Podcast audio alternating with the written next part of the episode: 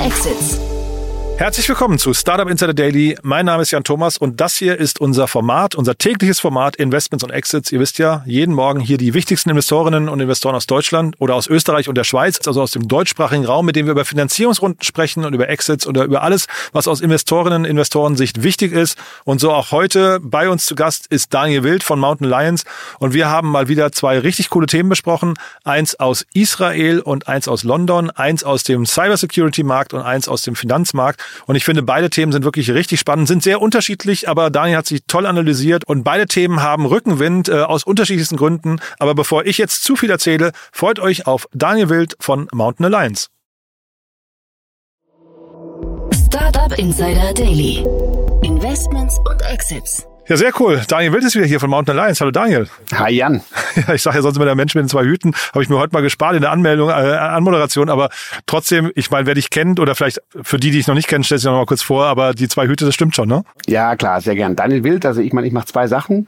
Ich investiere erstens schon seit 21 Jahren äh, selber ähm, im Venture Capital Bereich und das einerseits seit 2001 über meine eigene private Holding, die heißt Tiburon. Das mache ich zurzeit zusammen mit Felix Artmann. Investieren unser eigenes Geld, 150 Investments letzten 21 Jahren. Einfach early. Da investieren wir ganz early, pre-seed heißt es heutzutage. Und ansonsten ähm, habe ich letzten zwölf Jahre eine börsennotierte Holding aufgebaut, die sich an Later Stage digitalen Firmen beteiligt. Das ist die Mountain Alliance und insofern das ist der zweite Hut. Ähm, heute geht es, glaube ich, bei beiden Firmen eher um Sachen, die, die für Tiburon spannend sind, wobei mhm das, das erste, was wir gleich haben, das wird auch ins Mountain-Portfolio super gut passen.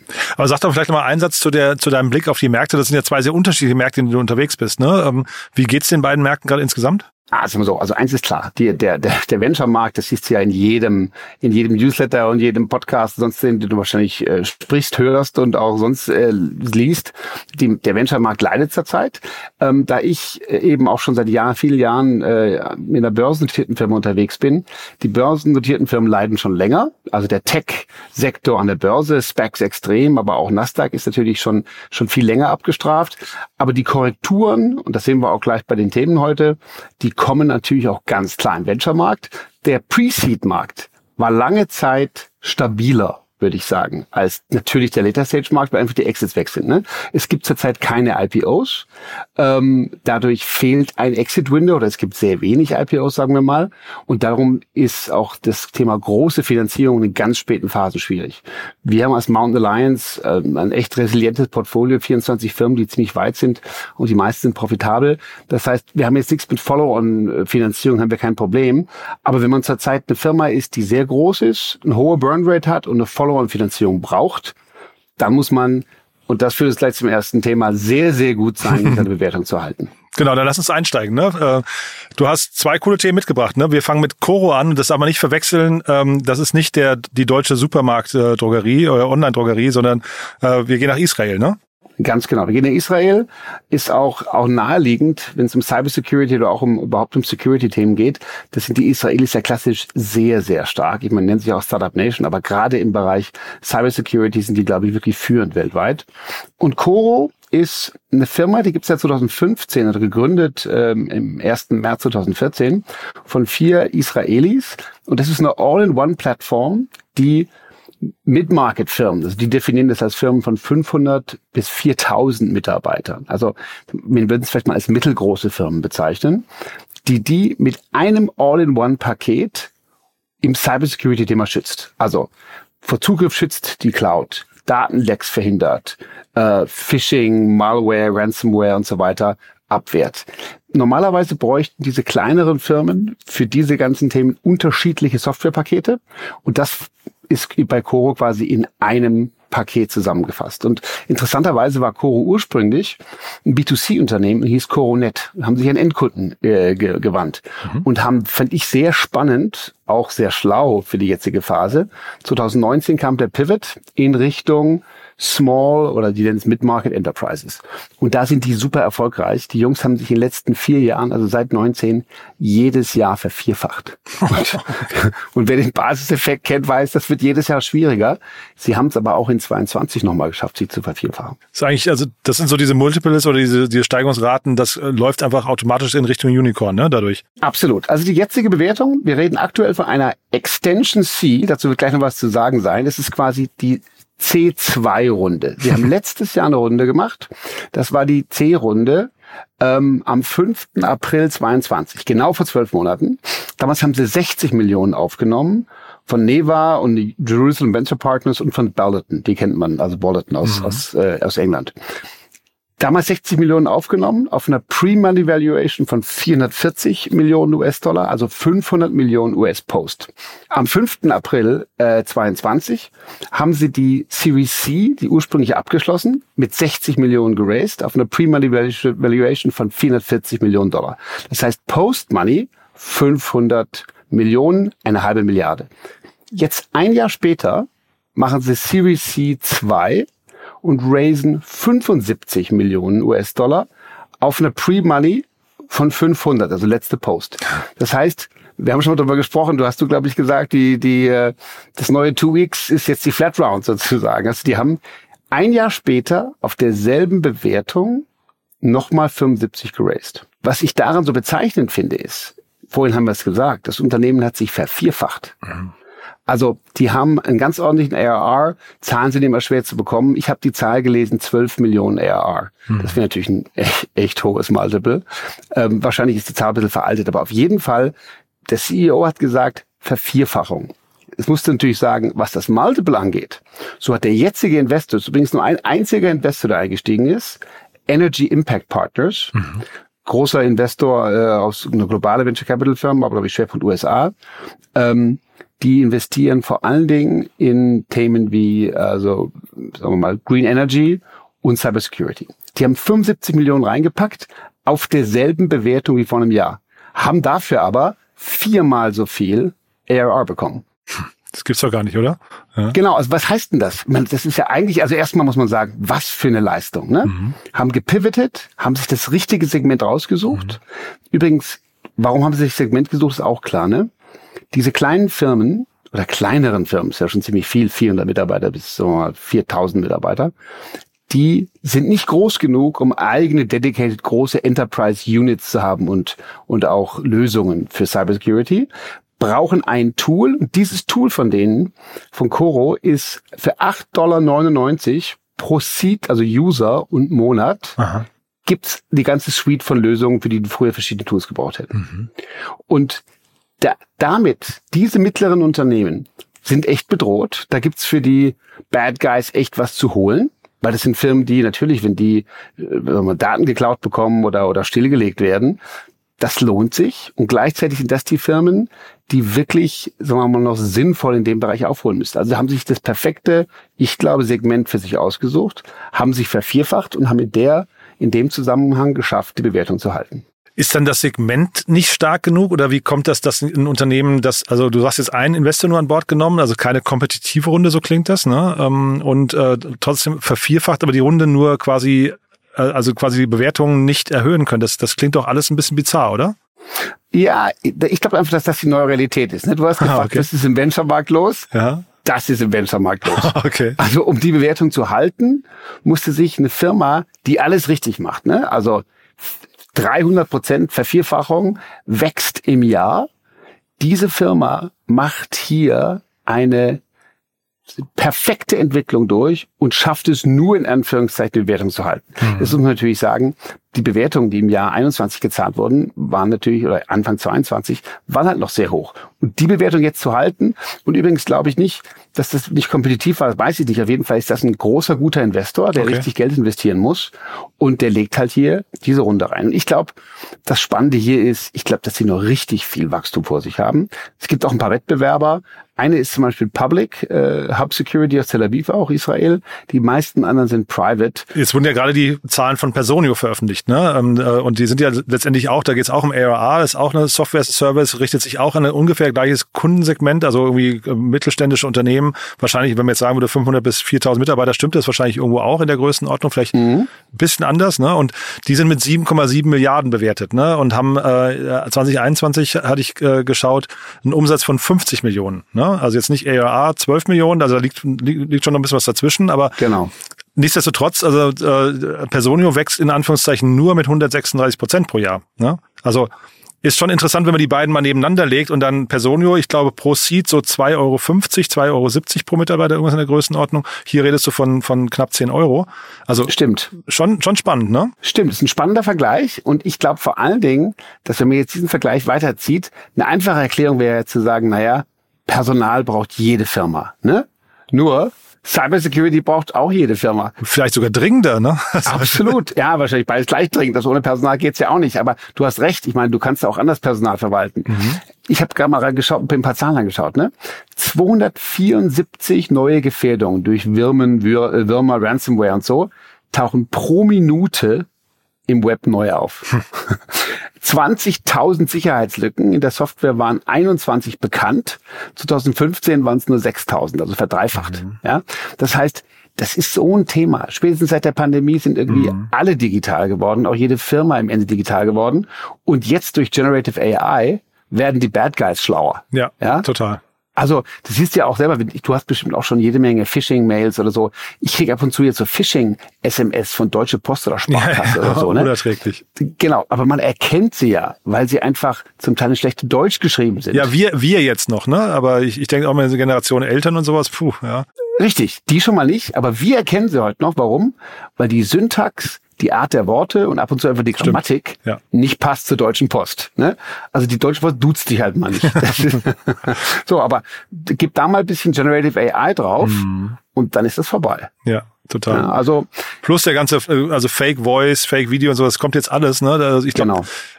Ich denke hier bei dem ganzen Cybersecurity-Bereich, jeder, der schon mal ähm, äh, Opfer von einem Angriff war, der ist auch bereit, sofort mehr zu investieren. Ja, ich glaube, oder jemand kennt der Opfer von einem Angriff, weil das ist das ist das Schlimmste, was dir passieren kann, wenn du ausgesperrt wirst von einem eigenen System oder solche Geschichten. Ne? Ähm, Absolut. Äh, da bin ich bei dir. Deswegen sagte ich vorhin, es ist vielleicht die Zahlungsbereitschaft da ist vielleicht noch höher als im Personalbereich. So kam ich drauf, weil ich gedacht habe, es könnte noch mehr Druck erzeugen vielleicht. Ne? Absolut. Absolut. Also vor dem Hintergrund hast du genau recht. Sollte ich dringend mal schauen, ob ich da noch reinkomme. ja, aber es ist äh, komisch dann, dass sie halt na, tatsächlich mit Vergleich mit Personio, die, die, ich meine, die haben wahrscheinlich das perfekteste Fundraising gemacht, was man sich vorstellen kann. Ne? Trotzdem ähm, finde ich, da, da müsste eigentlich äh, die Bewertung hier von Coro einen Ticken höher sein, so gefühlt.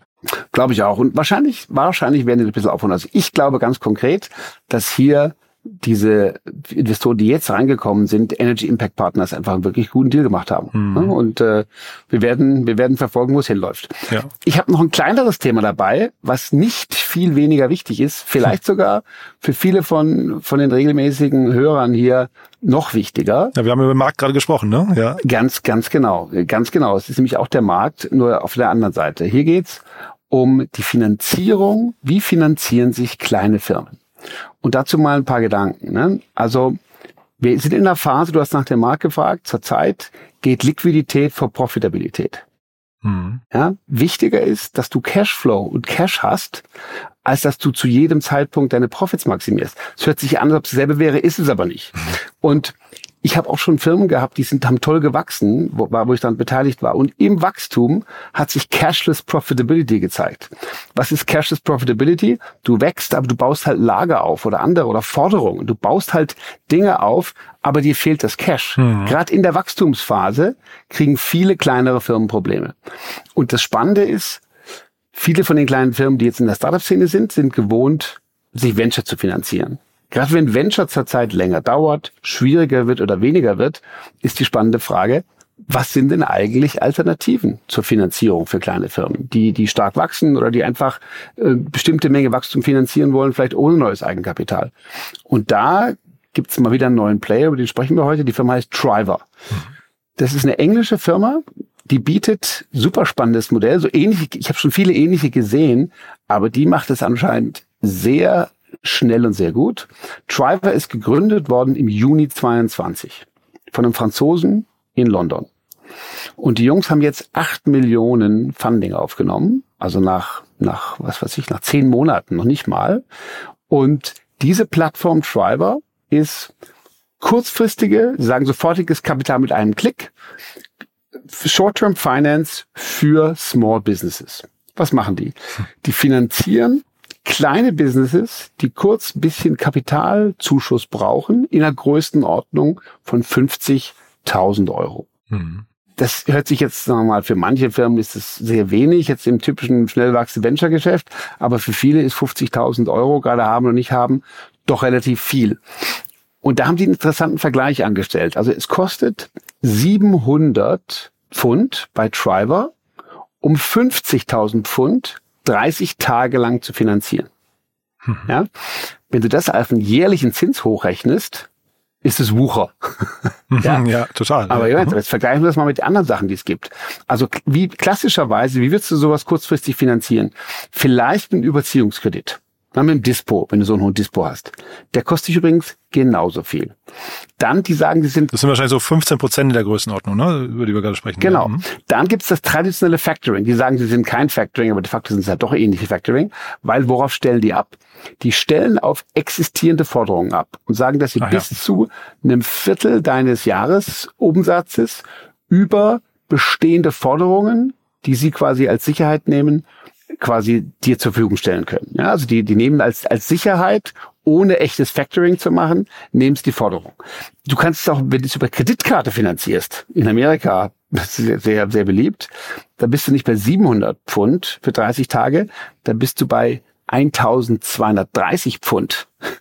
Und ja, und, und so gibt's noch andere Arten, das zu finanzieren. Also wir haben, ich habe mir mal verschiedene angeschaut. Es gibt ja auch die in Deutschland inzwischen Recap und andere Firmen, die quasi die als SaaS-Unternehmen einfach deine, deine SaaS-Umsätze, deine ARRs zum Teil vorfinanzieren. Das ist auch nicht billig. Ne? Hm. Ähm, ich war mal indirekt beteiligt an einer Firma in Mexiko, die hat auch Mittelstandsfinanzierung gemacht, die ist Kresse, heißt Wachstum.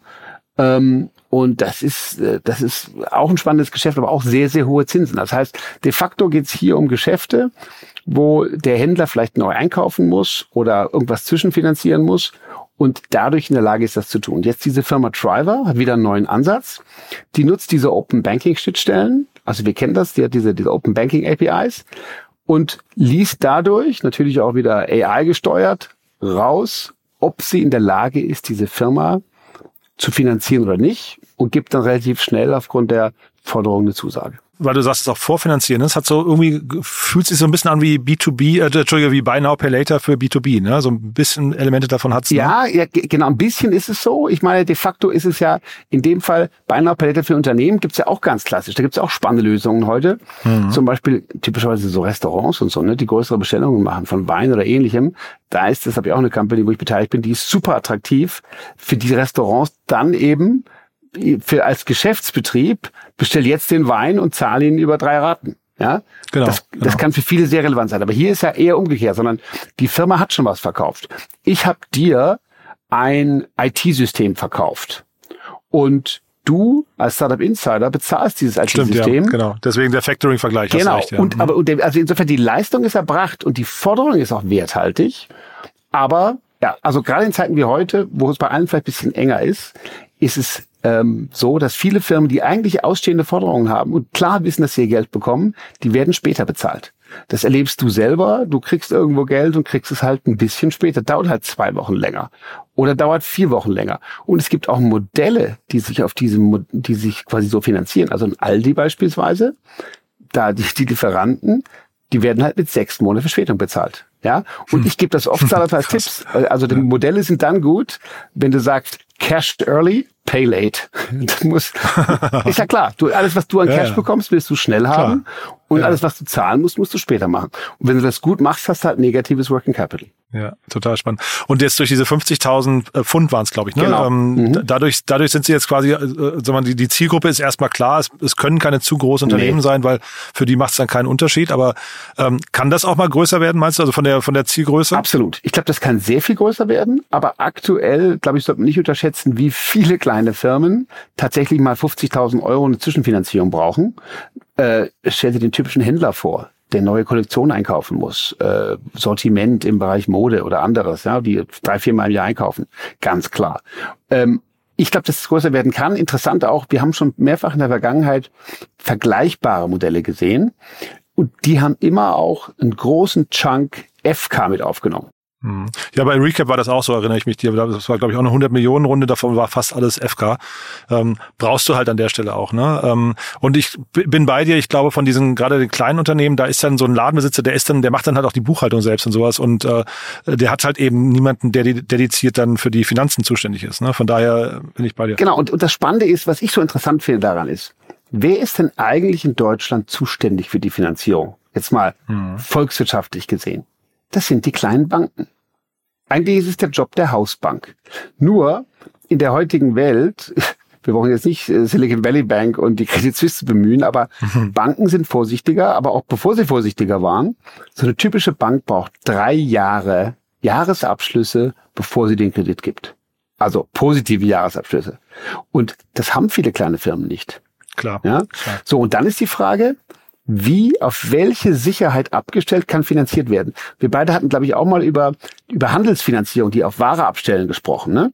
Da mhm, gibt es zum genau. Beispiel, gestern wurde ja bekannt, dass das Strice äh, aus Berlin verkauft wurde an Razer. ja. Genau. Eine Schwesterfirma von, von Strice ist die Firma Myos.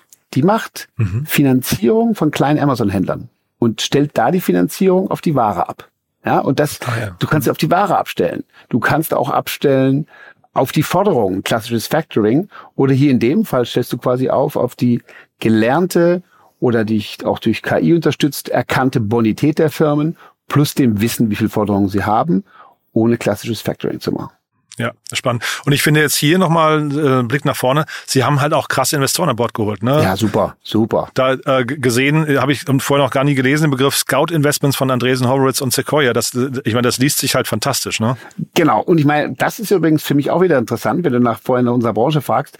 Gerade in Zeiten wie diesen, wir haben vorhin darüber gesprochen, die großen späten Runden, da sind alle vorsichtiger geworden. Mhm. In den frühen Runden gibt's, das sehen wir auch jetzt, die Bewertungen gehen zum Teil runter, aber es gibt auch mehr Wettbewerb, weil auch in Deutschland viele von den eigentlich größeren VCs machen halt dann doch mal die kleinen Tickets. Da wird ja. halt doch mal ein Seed-Ticket gemacht. Und genauso ist das hier. Ne? Du kannst das als äh, Seed-Ticket oder Scout-Investment, oder wie du es nennst, die großen Namen machen ab und zu doch kleine Tickets, um einfach dabei zu sein und sich den Zugang für später zu sichern. Und hier, ich meine, acht Millionen sind eingesammelt worden von Stride VC, Pareto Holdings Motive Partners, Motive Ventures, FJ Labs und noch drei, vier anderen, plus diesen, die du genannt hast, ja? Ja. Also, das haben sie schon mit vielen zusammengebaut. Ich bin beeindruckt und ich freue mich vor allen Dingen, muss ich sagen, darüber. Ich freue mich über jede andere Form von Non-Bank-Finanzierung, die entsteht, weil meine Prognose ist, dass die Banken es mit der Finanzierung in den nächsten 12 bis 24 Monaten nicht äh, besser meinen Wert mit den kleinen Firmen aus eigenen Problemgründen. Und darum, je, ja, je mehr Non-Bank Finance Möglichkeiten entstehen, desto besser fürs ganze Ökosystem. Total. Aber jetzt nochmal kurz zu dieser Rundenkonstellation, weil es sind ja wirklich krasse Namen und auch sehr viele vor allem äh, für so, eine, für so ein kleines Ticket vermeintlich. Ähm, ist das, hat da jemand quasi die Runde so modelliert, dass er mit Blick nach vorne schon die nächsten Runden quasi mit äh, designt oder warum holt man sie oder, oder war es so schwierig, die Runde zusammenzubekommen? Wahrscheinlich nicht, oder? Glaube ich nicht. Wobei, ich glaube tatsächlich natürlich auch, dass man sagen muss, heute ist wahrscheinlich alles ein bisschen schwieriger. Ich meine, hm, okay. normalerweise wäre in so einer Runde von acht Millionen, wäre nicht acht bis zehn Namen dabei. Ja, ne, das denke ja? ich doch. So, also ungewöhnlich, ja. Aber erstens ist das ein sehr cooler Gründer. Ne? Ist ein Franzose in London, der erstens schon seit zwölf Jahren eine coole französische Galerie irgendwie in London hat, wie ich, hab ich mir auf LinkedIn angeschaut. Aber B der weiß, wovon er kommt. Der kommt, der war Risk Manager bei Barclays mhm. und auch Risk Manager bei Funding Circle, bei irgendeinem anderen Startup, was sowas gemacht hat. Das heißt, der Typ, ich sage ja immer als Investor, ich will Founder Market Fit. Der Typ hat einen perfekten Founder Market Fit. Ja. Der weiß, wovon er redet, der weiß, was da gebraucht wird. Ist eine API First Plattform. Ah ja, und eins habe ich noch vergessen, was auch super ist. Die suchen sich gar keine direkten Kunden. Die machen das von vornherein als Embedded Angebot.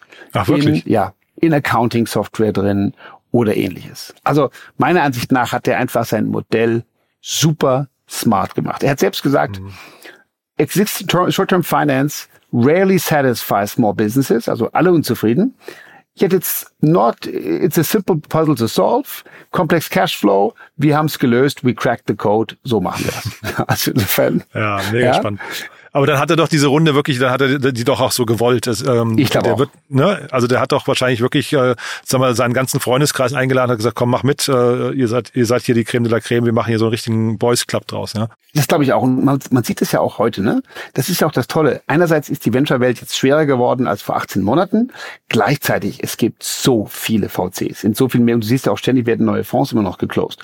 Und tatsächlich ist es schon so, dass die cleveren Gründer sich halt wirklich heute aussuchen, wen wollen sie dabei haben Mhm. und nicht, wo gibt's jetzt das letzte Geld, was ich bekommen kann.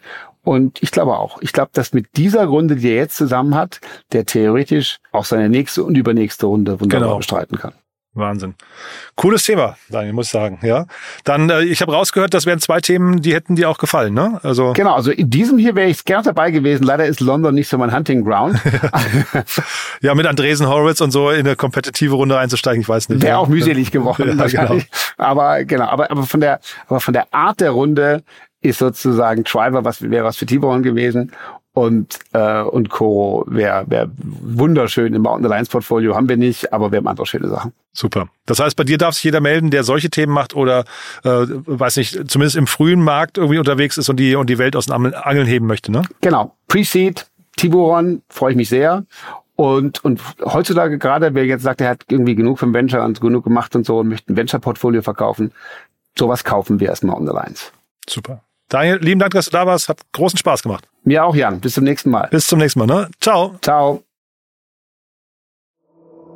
Startup Insider Daily, Investments und Exits. Der tägliche Dialog mit Experten aus der VC-Szene.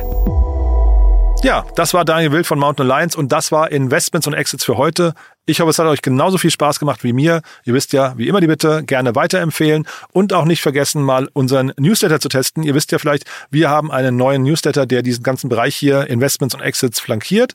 Den findet ihr kostenlos auf www.startupinsider.de und dann auf den Bereich Newsletter abonnieren klicken. Den findet ihr unter dem kleinen Burger-Menü oben rechts äh, und dann seht ihr dort die ganzen Newsletter, die wir anbieten. Das sind momentan drei Stück, nämlich unser täglicher Newsletter, der wird sehr gerne gelesen. Dann ein Krypto-Newsletter, Nomen est oben, da geht es um die ganze Kryptobranche, so also quasi flankierend zu unser Format To Infinity and Beyond, das nachher übrigens kommt, also unser Podcast rund um die Themen Krypto, Web 3.0, DeFi und so weiter, also die Wirtschaftswelt von morgen. Und dann haben wir eben jetzt gerade gelauncht einen Newsletter zum Thema Investments und Exits, aber es kommen auch noch weitere Newsletter, möchte ich noch nicht zu viel verraten, aber haltet die Augen offen, bookmarkt euch das mal, immer wieder mal vorbeischauen, aber ich werde es auch hier zu gegebenen Zeitpunkt ankündigen. Das war's von mir, falls wir uns nachher nicht mehr hören, euch ein wunderschönes Wochenende, aber es lohnt sich nachher nochmal reinzuhören. Nachher die letzte Folge unseres Cheftreff Specials. Außerdem, wie gesagt, To Infinity and Beyond, unser Krypto, Web 3.0, DeFi, Metaverse und so weiter Podcast.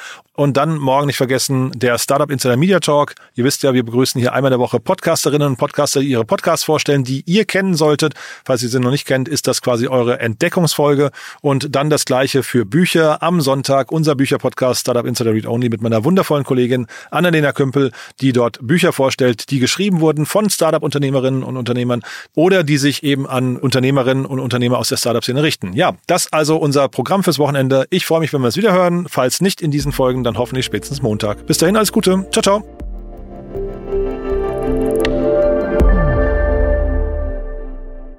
Transparenzhinweis. Der heutige Gast steht mit Startup Insider in einer direkten oder indirekten wirtschaftlichen Beziehung. Unsere Statuten sehen vor, dass diese Beziehung unsere Neutralität und Objektivität nicht beeinflusst. Eine Übersicht unserer Kunden und Partner findet man auf www.startupinsider.de/kunden. Eine Übersicht unserer Gesellschafter findet man auf www.startupinsider.de/gesellschafter.